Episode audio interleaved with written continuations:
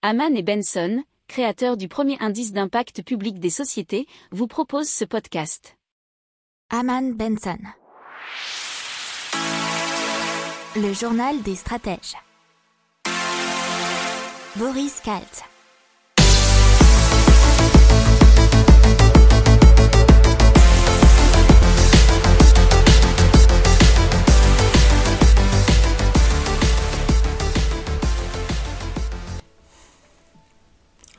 Bonjour à tous, nous sommes le jeudi 14 janvier 2020 et vous écoutez le numéro 25 du journal des stratèges.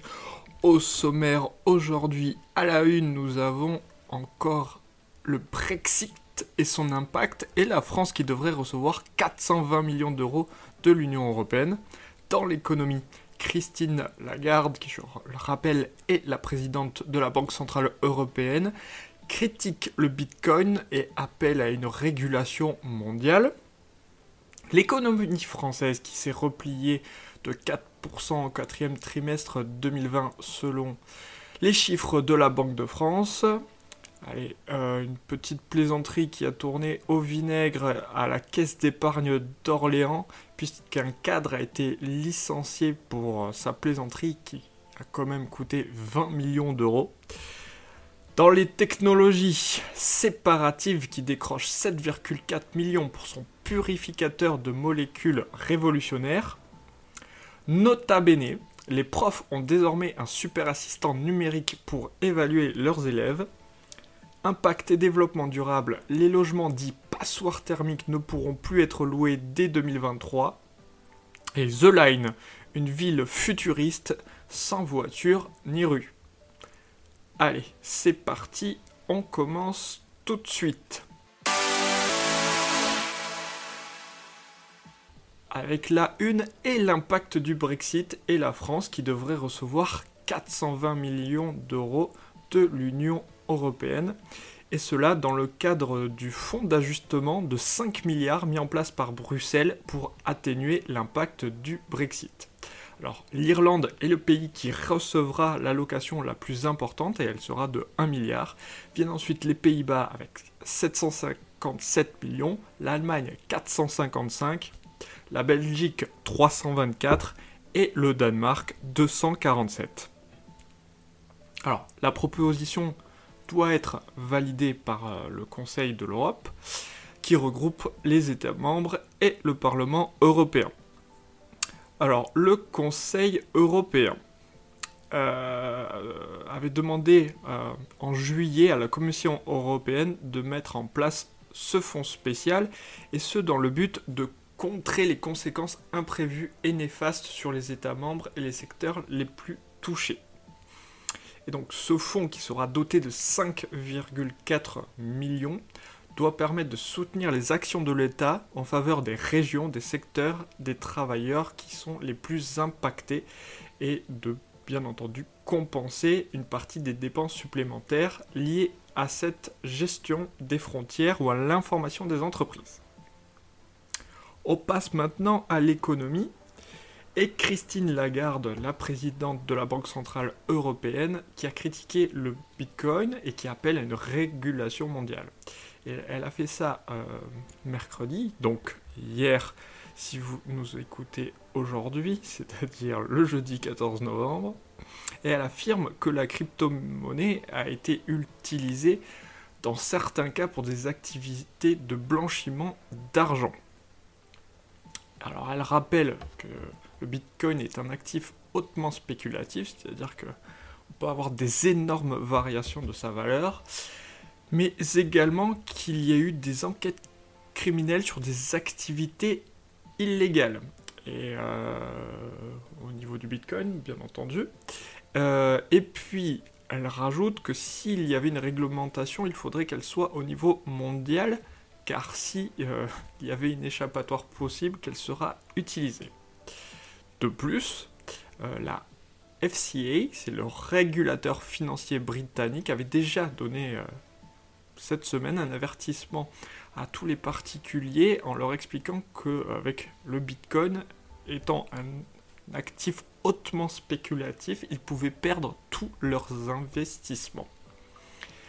Allez, on passe à l'économie française qui s'est repliée au quatrième trimestre 2020 de 4% selon la Banque de France. Et donc, euh, malheureusement, donc ce chiffre s'est avéré juste, 4% au quatrième trimestre. La prévision d'un recul de 9% du produit intérieur brut de la France sur l'ensemble de 2020 serait confirmée. Euh, pour le seul mois de décembre, on est passé à moins 7%. Et euh, pour rappel, la perte d'activité, c'était moins de 17% en mai et moins 11% en novembre. Alors, on va aussi regarder quelque chose qui est très important, c'est le taux d'utilisation des capacités de production et euh, les calculs qui ont été faits par la Banque de France. Il y a une amélioration substantielle euh, pour ce qui est l'industrie chimique, puisqu'on est passé de 77% à 82%. Et euh, une autre amélioration sur les produits informatiques, électroniques et optiques de 73 à 76%. Par contre, il y a un tassement dans l'automobile de 69 à 68 et un autre dans l'aéronautique et les transports de 65 à 64%. Ce qui paraît plutôt logique puisque ce sont pour l'instant des secteurs d'activité, alors pas à l'arrêt, mais en très fort ralentissement. Allez, on continue avec quelque chose d'un peu plus léger, la caisse d'épargne d'Orléans et un cadre licencié pour une plaisanterie à 20 millions d'euros. C'est le Conseil d'État qui vient de confirmer le licenciement prononcé en 2016 par la caisse d'épargne Loire-Centre à l'encontre d'un de ses cadres à Orléans. Il avait effectué un virement de 20 millions d'euros à une de ses collègues pour faire une plaisanterie, avait-il dit. On continue avec euh, les technologies et séparative qui décroche 7,4 millions pour son purificateur de molécules révolutionnaires. Alors, il faut savoir que la séparation des molécules dans le secteur de la chimie est aussi responsable de 10% de la consommation énergétique dans le monde, selon François Parmentier, qui est l'inventeur de ce procédé révolutionnaire et qui a gagné euh, le prix au concours européen EIC Accelerator Pilot.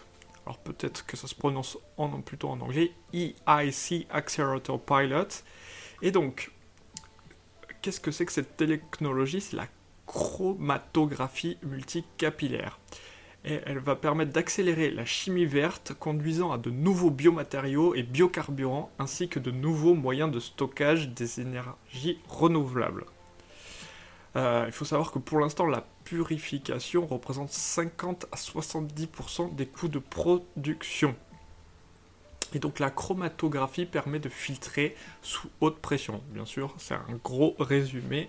Je vous invite euh, à aller consulter les articles dans Les Échos où vous pourrez voir euh, plus en détail ce qui sera expliqué sur le procédé. Euh, néanmoins, son coût de mise en œuvre euh, en limite l'usage à la pharmacie et à la cosmétique pour le moment. Mais lorsque la société sera mature, elle pourra s'attaquer aux matériaux, aux carburants et même au retraitement des déchets nucléaires. Voilà pourquoi c'est une super technologie d'avenir. Alors oui, hein, je vous ai dit que vous pourriez aller dans les échos, et surtout, si vous voulez euh, recevoir tous nos articles, en avant-première avant le podcast et notre émission Le Journal des Stratèges. N'oubliez pas de vous abonner à notre newsletter qui se trouve en bas dans la description ou sinon sur notre site internet Aman Benson Stratégie rubrique médias. On passe à Nota Bene. Les profs ont désormais un super assistant numérique pour évaluer leurs élèves. Alors, qu'est-ce que c'est que Nota Bene? Ça permet de gagner beaucoup de temps et de ne plus simplement corriger basiquement des copies pour les professeurs. Allez, en substance, Nota Bene permet d'entrer les notes, les avis et les compétences acquises ou pas. Il permet de faire des statistiques, d'avoir les moyennes par classe et d'ajuster ainsi les groupes, de donner des exercices plus précis et de s'occuper des élèves plus en difficulté. Donc c'est un logiciel qui est personnalisable. Pour l'instant, euh, il y a une base de données de 7700 établissements en France euh, et 700 professeurs se sont inscrits. Euh, il faut savoir que ça a été lancé officiellement depuis un mois. Pour le moment, seuls les établissements d'enseignement général, technique ou agricole public sont enregistrés. Euh, nota bene, euh, c'est déjà pas mal dans le monde, puisqu'il y a des établissements en Chine, en Norvège ou aux Émirats arabes unis qui ont été conquis par cette technologie. On passe à l'impact et les développements durables. Et les logements dits passoires thermiques ne pourront plus être loués dès 2023. Alors c'est ce qui a été annoncé euh, ce mercredi 13 janvier. Les logements classés G en termes de consommation énergétique, euh, c'est la pire catégorie, ne pourront plus être proposés à la location dès 2023. Euh, et cela ne s'applique qu'aux nouveaux contrats de location conclus à compter de cette date. Ce qui euh, ça correspond à 90 000 logements, soit 4% des passoires thermiques, et dont 70 000 logements privés. Allez, on continue avec The Line. C'est une ville futuriste sans voiture ni rue. Alors, comme son nom l'indique, The Line, c'est une immense ligne de 170 km de long où tout est accessible à pied et le tout en 5 minutes grâce à des modules et beaucoup de technologie. Où est-ce que ça se situera? Ça se situera en Arabie Saoudite, puisque c'est le prince héritier d'Arabie Saoudite qui est à la tête du projet nommé Néon. Euh, grâce à ce système et euh, un système de transport souterrain ultra rapide façon Hyperloop. Vous savez, c'est vient de l'Hyperloop, c'est la même chose que Tesla. Il sera possible de traverser la ville en 20 minutes. Alors le tout sera alimenté par de l'énergie propre à 100%. Et euh, le projet prévoit également de remplacer les services publics obsolètes par de l'intelligence artificielle. Donc c'est du tout connecté et du tout technologique. Le début des travaux est prévu pour le premier trimestre 2021, donc très bientôt. Voilà, c'est tout pour aujourd'hui. Je vous souhaite une excellente journée et je vous rappelle que vous pouvez vous abonner à notre newsletter dans la description que vous trouverez en bas de ce podcast. Voilà, voilà. Bonne journée et à demain. Ciao